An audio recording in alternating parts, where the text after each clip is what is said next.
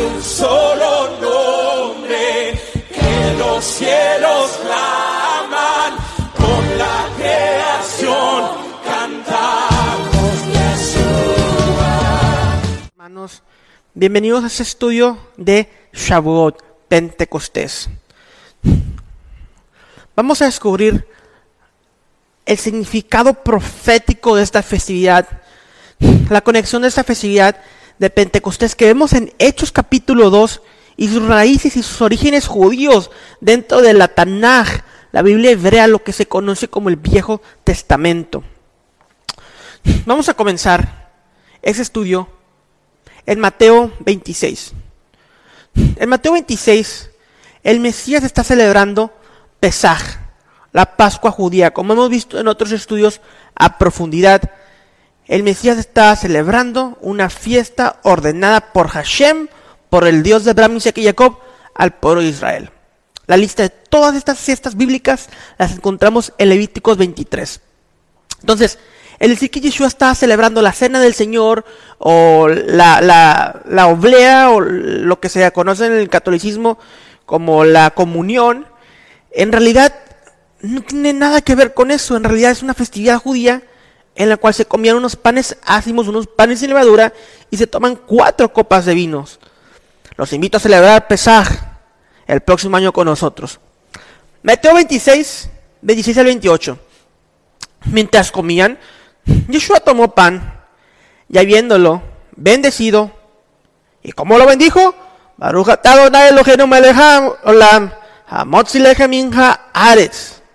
Amén. Así se bendice el pan. Lo partió y dándoselo a los, discípulos, dijo, tomen, coman, este es mi cuerpo, y tomando una copa, la tercera copa de vino de las cuatro de, de Pesaj, dijo, tomen una copa y habiendo dado gracias, Baruch Adonai Eloheinu melech haolam, bore perija gafen, es la bendición del vino. Se las dio diciendo, beban todos de ella, porque es mi sangre del nuevo pacto, que por muchos es derramada para remisión de los pecados. Esta es mi sangre, este es mi cuerpo del nuevo pacto. El nuevo pacto en hebreo es Brit, pacto Hadashah, nuevo. Entonces Yeshua aquí está dándole un significado profético a estas palabras. Este es el nuevo pacto de mi sangre, de mi cuerpo. Las hemos escuchado por años, las hemos escuchado desde nuestra infancia tal vez. Pero, ¿cuál es el nuevo pacto? ¿Cuál es este nuevo pacto? Sabemos que el nuevo pacto es por medio de la sangre y el cuerpo, por medio de su muerte y sacrificio en la cruz. Pero ¿cuál es el nuevo pacto? He escuchado por ahí que el nuevo pacto es el pacto de la gracia. ¿Dónde está esto en el Nuevo Testamento? ¿Dónde está esto en el Viejo Testamento? ¿Dónde dice que el nuevo pacto es el pacto de la gracia? Sí, tenemos gracia que nos da el eterno, así como se la dio a Noé, que Noé halló gracia, gen en hebreo, ante los ojos de Dios. Pero en ninguna parte de la Biblia de Génesis Apocalipsis dice que el nuevo pacto es de la gracia. Para encontrar la respuesta a esta pregunta, a este enigma, tenemos que regresar a las raíces judías de nuestra fe. Tenemos que voltear al principio del libro. Si a ustedes les doy un libro y les digo, lean el último capítulo, no van a entender los personajes, no van a entender el escenario, no van a entender los conflictos, porque es el final del libro. Y la introducción y el conflicto y todo se va desarrollando desde el principio del libro y cómo va eh, progresando eh, el texto. Lo mismo pasa en la escritura. Necesitamos leer el principio del libro para comprender el final del libro. Incluso Apocalipsis es una amalgama, es una mezcla de lo que ya está escrito en el Viejo Testamento y en el Nuevo Testamento. Por eso es necesario el debido estudio de las escrituras de Génesis Apocalipsis, entendiendo la historia y la cultura, su contexto original a través de los sabios del judaísmo. Vámonos a Éxodo, Shemot en hebreo, capítulo 24, versículos del 1 al 9. Dijo Hashem a Moisés, sube ante Hashem. Aquí hay algo mucho más profundo. Tocaremos en otro estudio. tú, Aarón, Nadab y Abiú, y setenta de los ancianos de Israel, y se inclinarán desde lejos. Pero Moisés solo se acercará a Hashem, y ellos no se acerquen, ni suba el pueblo con él. Y Moisés vino y contó al pueblo todas las palabras que Hashem dijo y todas las leyes. Le dijo lo que Hashem le dijo y les expuso la Torah, las leyes. Y todo el pueblo respondió a una sola voz y dijo, haremos todas las palabras que Hashem, nuestro Dios, ha dicho. Y Moisés escribió todas estas palabras de Hashem y levantándose de mañana edificó un altar al pie del monte y doce columnas según las doce tribus de Israel. Envió jóvenes de los hijos de Israel, los cuales ofrecieron holocaustos y becerros como sacrificios de, paz a Hashem. Y Moisés tomó la mitad de la sangre de estos sacrificios y la puso en tazones. Y esparció la mitad que sobró sobre el altar. La mitad del arroz sobre el altar y la mitad de la sangre de los sacrificios sobre tazones. Y tomó el libro del pacto y lo leyó a oídos del pueblo. El cual dijo, haremos todas las cosas que Hashem ha dicho y obedeceremos. Entonces Moisés tomó la sangre, la sangre que estaba en esos tazones, y la roció sobre el pueblo. Y dijo, he aquí la sangre del pacto que Hashem ha hecho con ustedes sobre todas esas cosas. Y subieron Moisés, Aarón, Nadab y Abiú y setenta de los ancianos de Israel. Entonces, vemos aquí las mismas palabras que Yeshua dijo en, esa, en su última pesaje, en su última Pascua judía, lo que se mal llama la cena del Señor, la última cena, que esto es un invento cristiano, en realidad estaba celebrando la Pascua judío y eso es lo que dicen los evangelios. Escuchamos y leemos las mismas palabras. Esta es la sangre del pacto, dijo Moisés.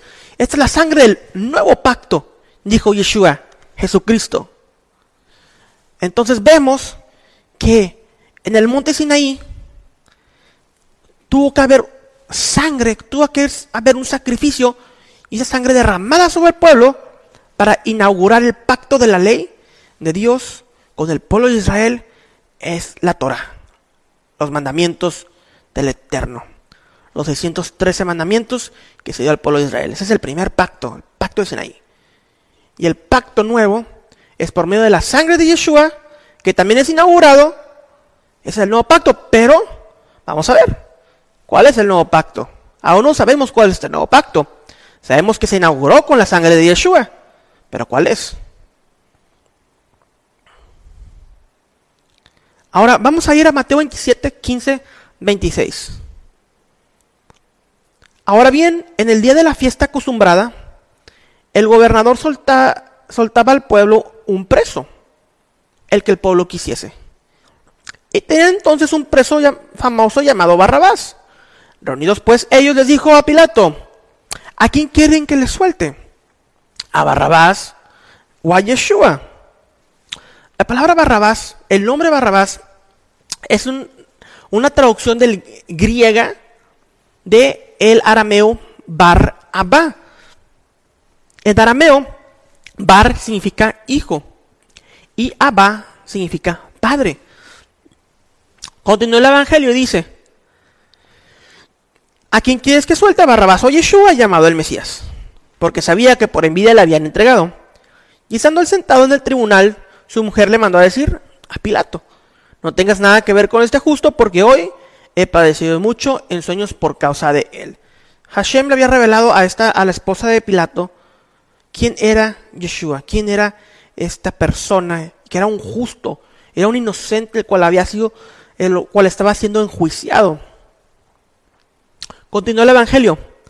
Pero los principales sacerdotes y los ancianos persuadieron a la multitud que pidiese a Barrabás y que fuese Yeshua muerto.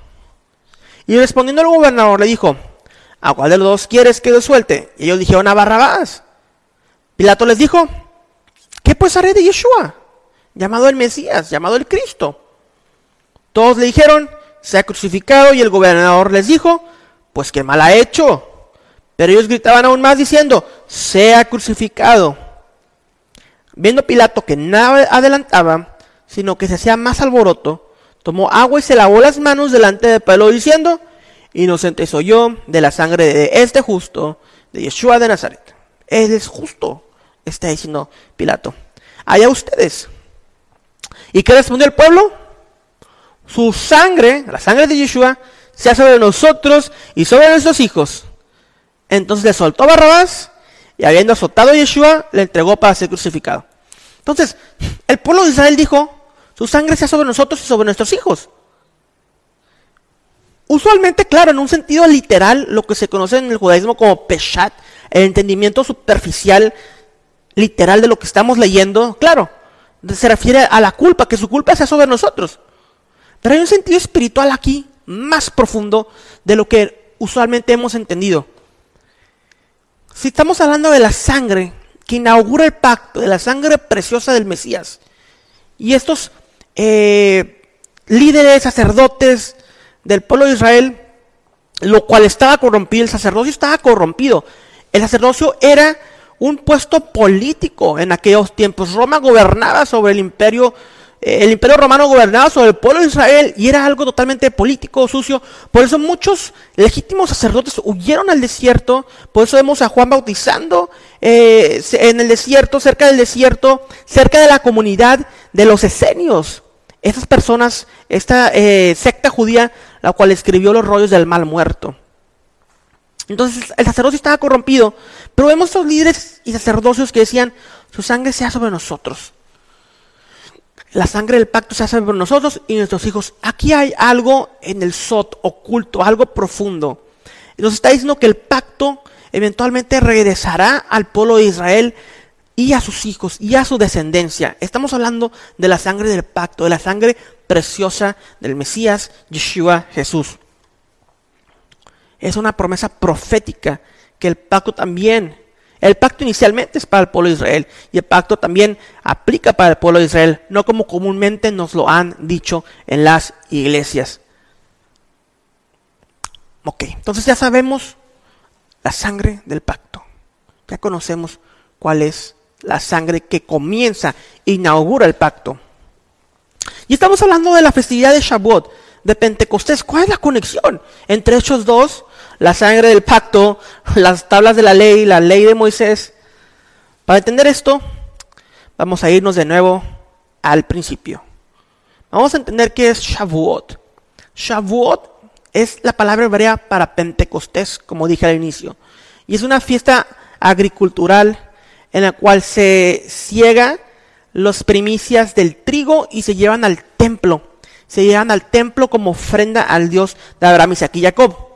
Pero también en Éxodo 20, cuando se entrega la ley al pueblo de Israel, este fue el primer Pentecostés, el primer Shavuot. La fiesta de Shavuot, en la fiesta de Shavuot se celebra la entrega de la ley al pueblo de Israel. Existen tres festividades en la Biblia hebrea, las cuales nos dicen que estamos ordenados, que el pueblo de Israel está ordenado a subir a Jerusalén en peregrinaje cada año. En hebreo, Shalosh Regalim, fiestas de peregrinaje. La primera es Pesach, la Pascua judía. La segunda es Shavuot, Pentecostés. Y la tercera es Sukkot, la fiesta de los tabernáculos.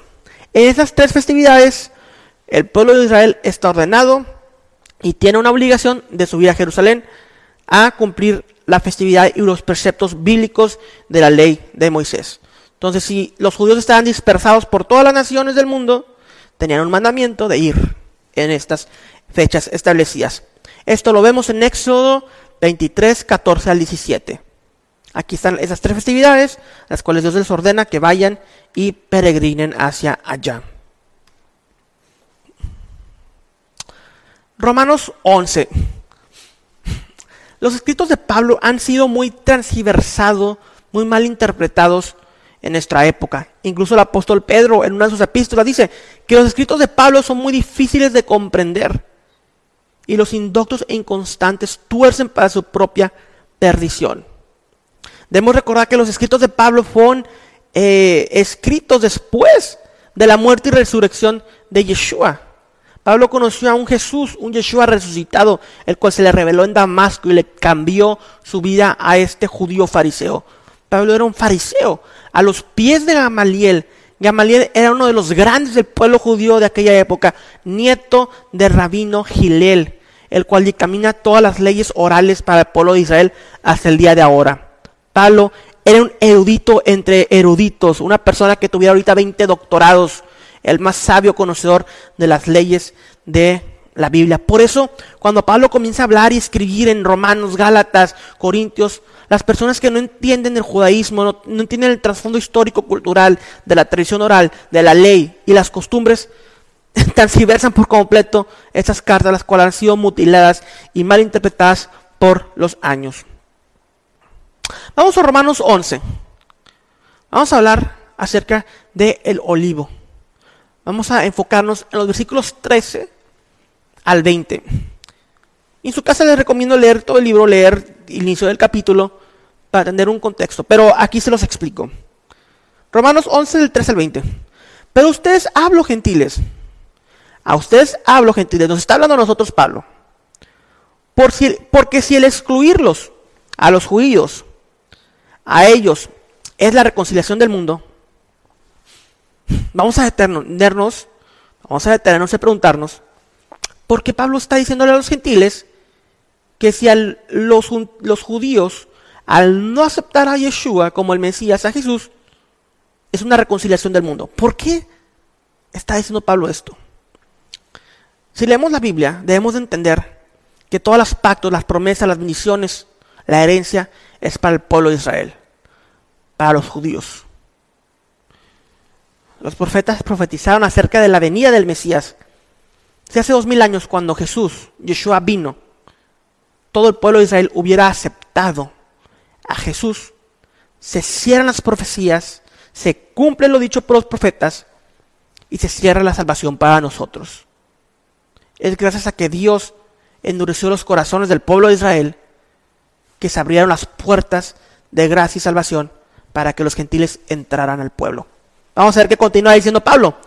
Romanos 11, continúa del 3 al 20. ¿Qué será su admisión? ¿Qué será cuando los judíos acepten a Yeshua? Cuando entren al Mesías. Sino vida entre los muertos. Existe un versículo en Mateo que dice, no me verán hasta que digan, Baruch haba Beshem Adonai, bendito que viene en el nombre del Señor. Y lo hemos escuchado por años. ¿De qué habla esto? ¿A quién está diciendo Jesús esto? Jesús le está diciendo esto a los judíos. Hasta que los judíos clamen su regreso y digan, Baruch haba Hashem Adonai, bendito que viene el nombre del Señor, regresará.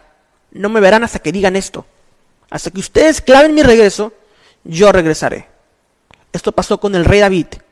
Con el rey David estaba exiliado, muere Absalón, el pueblo le pide que regrese y dice David, no regresaré hasta que los príncipes de la tribu de Judá me envíen cartas. Hasta que ustedes, la tribu de Judá, hasta que ustedes los judíos clamen por mi regreso, dice el rey David, yo regresaré. Y el hijo de David dice lo mismo, hasta que ustedes clamen por mi regreso, yo regresaré. Y estamos viendo una constante, un constante crecimiento de judíos creyentes en Jesús. Estoy hablando de judíos de nacimiento, personas que son verdaderamente judías, no como todo ese movimiento de raíces hebreas en Latinoamérica o en Estados Unidos, los cuales son falsos judíos y están judaizando al pueblo cristiano. No estoy hablando de esas personas que están en su talit puesto y se pueden hablar palabras en hebreo, las cuales conocen solamente como 5 o 10 y están cautivando al mundo cristiano y lo están engañando y llevando a confusión. Esos son judíos falsos, están trayendo confusión, no estoy hablando de ellos. Estoy hablando del verdadero judío, nacido de madre judía, que no conocía a Jesús antes, Jesús se le transforma, se le, revela y los transforma y se convierten en judíos mesiánicos, judíos creyentes en Yeshua, el Mesías. Sin dejar su judaísmo, sin convertirse al cristianismo, teniendo una fe auténtica como la fe bíblica que vemos en los eh, escritos del Nuevo Testamento. Regresemos a Romanos.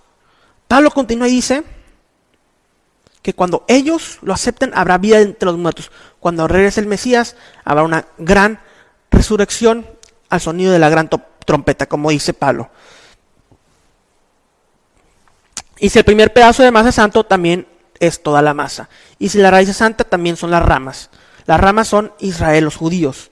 Son santos, vienen, vienen de orígenes santos de Abraham, Isaac y Jacob.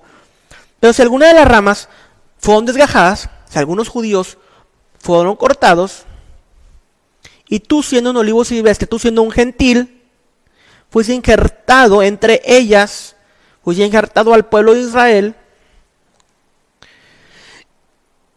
eh, y fuiste hecho partícipe con ellas de la rica savia de la raíz del olivo, las promesas ahora también son para ti, todas las bendiciones del reino de Dios también son para ti. No seas arrogante con las ramas. Y vemos esto, y lo hemos visto durante dos mil años, toda la persecución del cristianismo al pueblo judío, la iglesia católica con la Inquisición, el pueblo cristiano por medio de Martín Lutero, Hitler y eh, por medio de los escritos de Martín Lutero fue impulsado a hacer muchas de las atrocidades que hizo en contra de eh, los judíos. Entonces vemos una arrogancia, vemos una gran arrogancia, tristemente por medio de los gentiles hacia el pueblo de Israel. Nuestras sangres, y me incluyo porque soy gentil, porque soy de las naciones, nuestras sangres están manchadas de sangre por años y años de persecución al pueblo de Israel. Decirles al pueblo de Israel, ustedes ya no son pueblo, ahora nosotros la iglesia somos pueblo. Es un gravísimo, gravísimo error. eso lo dicen las escrituras y lo vamos a ver. Vamos a ver quién es la novia de Dios. Pero continuemos en Romanos. No seas arrogantes con las ramas. Pero si eres arrogante, recuerda que tú no eres el que sustenta la raíz, sino que la raíz es la que te sustenta a ti. Tú no sustentas a Israel, es el pueblo de Israel quien nos sustenta a nosotros. Días entonces, las ramas fueron cortadas para que yo fuera injertado. El pueblo de Israel fue desechado para que mi pueblo, la iglesia, ahora sea el pueblo elegido. Es un error. Es un error pensar esto. Las ramas fueron desgajadas, el judío fue cegado para que tú entraras al pacto. Esto fue lo que sucedió. Mas no fue cortado el pacto con Israel. Dice Pablo, muy cierto. Fueron desgajadas por su incredulidad, pero tú por la fe te mantienes firme. No seas altanero, sino teme. Teme, porque Dios puede volverlos a injertar. Y está volviendo a suceder. Estamos hablando de una unificación, hermanos. Quitemos nuestra arrogancia y aceptemos que tal vez no tengamos todas las razones que tal vez lo que nos han dicho por miles de años, lo que hemos heredado, las tradiciones y la interpretación bíblica, tal vez no es la correcta. Tal vez nos falta algo, lo cual es muchos gentiles están despertando y estamos llegando a la plenitud de los gentiles, a un entendimiento pleno del reino y conocimiento mesiánico del Eterno. Entonces ya entendimos todas estas cosas entendimos que la sangre del Mesías, así como la sangre de los sacrificios en el libro de Éxodo, inaugura el pacto. En el Éxodo Moisés inauguró el primer pacto con la sangre de animales, el nuevo pacto, la sangre de Yeshua, inaugura el nuevo pacto. Entendemos que Israel es el pueblo de Dios. Entendemos que somos injertados al pueblo de Dios, nosotros gentiles. No nos hace judíos, nos hace miembros y coherederos del pueblo de Dios. Ahora vamos a ver cuál es el nuevo pacto. En el Nuevo Testamento, Pablo nos dice cuál es el nuevo pacto. Hebreos 8:10, Pablo explica cuál es el nuevo pacto, pero en Hebreos 8:10 Pablo está citando al profeta Jeremías. Vamos a ver qué es lo que dice el profeta Jeremías. Jeremías 31, 31, 34. He aquí vienen días, dice el Señor, en los cuales haré un nuevo pacto con la casa de Israel y con la casa de Judá. ¿Con cuál es el nuevo pacto que dice Pablo y que dice Jeremías? Con la casa de Israel y con la casa de Judá. Una de las tradiciones del día de Shavuot Pentecostés es leer Megilat Ruth, el libro de Ruth. Aquí escuchamos unas palabras muy conocidas. Cuando Ruth le dice a su suegra Noemí, tu pueblo será mi pueblo y tu Dios mi Dios. Ruth, una moabita, una mujer gentil, le está diciendo a una mujer judía, tu pueblo será mi pueblo y tu Dios mi Dios. Y Dios nos contesta en Jeremías 31 en el nuevo pacto, yo seré ellos por Dios y ellos me serán por pueblo. Vemos un mensaje de amor en el cual nosotros gentiles clamamos y le decimos, queremos pertenecer a Israel y Dios nos acepta. Yo seré ustedes, pueblo gentil, por Dios, y ustedes me serán por pueblo. Vemos una restauración de Dios hacia nosotros, lo que antes estábamos lejos y fuimos llamados por medio de la sangre del Mesías Yeshua. Cuando Moisés recibió la ley y Dios se la entregó a todo el pueblo de Israel, estamos viendo un contrato matrimonial, lo que se conoce en el judaísmo como una ketubá, un contrato entre la esposa y el esposo. Cuando se consuma el matrimonio, ese contrato matrimonial es lo que se conoce como la ley de Moisés. Es el contrato matrimonial entre Dios y su pueblo. Y una y otra vez Dios en el Viejo Testamento, en la Biblia hebrea, le dice a Israel que su novia, su esposa, su esposada. Lo vemos en el libro de Cantares, en Isaías, lo vemos a través de toda esa escritura. Juan le llama a, a Yeshua el apóstol, el novio, en Mateo, en Marcos 2, del 18 al 20. Israel es la novia de Dios y nosotros somos injertados y somos coherederos de todas las bendiciones para poder pertenecer a este pueblo, a este cuerpo del Mesías. Y se consuman las bodas de Apocalipsis 19, 7 al 9, porque han llegado las bodas del Cordero y su esposa se ha preparado, la esposa Israel y nosotros los que somos injertados al pueblo de Dios. El día de Pentecostés vemos a todos los judíos celebrando la festividad de Shalosh Regalim, que tenían que hacer peregrinaje, subiendo a Jerusalén para llevar las primicias del trigo como mandamiento de Dios, como obligación judío. Y vemos que viene un fuerte viento, una ráfaga de viento en Hechos 2, y se les aparecieron como lenguas de fuego a todas las personas, a todos los discípulos, y fueron llenos del Espíritu Santo y comenzaron a hablar en otras lenguas. Según el Espíritu les da habilidad para expresarse. Esta palabra lenguas ha sido muy mal interpretada, pero lo que el griego nos dice que son idiomas, los cuales los discípulos pudieron hablar. Este don de lenguas, donde hablar diferentes idiomas. Están todos unidos aquí en el día de Pentecostés. El Targum, una traducción del hebreo al arameo, dice, en el del Éxodo 20 al 18, la palabra que salió de la boca del santo, que su nombre sea bendecido, era como estrellas fugaces y relámpagos como llamas y antorchas de fuego. Estas llamas y antorchas de fuego en Éxodo 20 18 se pusieron sobre las cabezas del pueblo judío en el monte Sinaí, a la base del monte Sinaí, cuando estaban recibiendo la ley. Debemos entender que de Egipto salieron judíos y una multitud mixta de gente de todas las naciones, las cuales salieron de Egipto porque vieron las maravillas de Dios, los milagros de Dios y aceptaron a Dios como su Señor. Tu pueblo será mi pueblo y tu Dios mi Dios, le dijo esta multitud mixta a Moisés y Aarón y al pueblo de Israel. En el Talmud, Shabbat 88b, parte de la tradición judía, dice que de cada palabra que salió del santo bendito sea en el monte Sinaí, se dividió en 70 idiomas.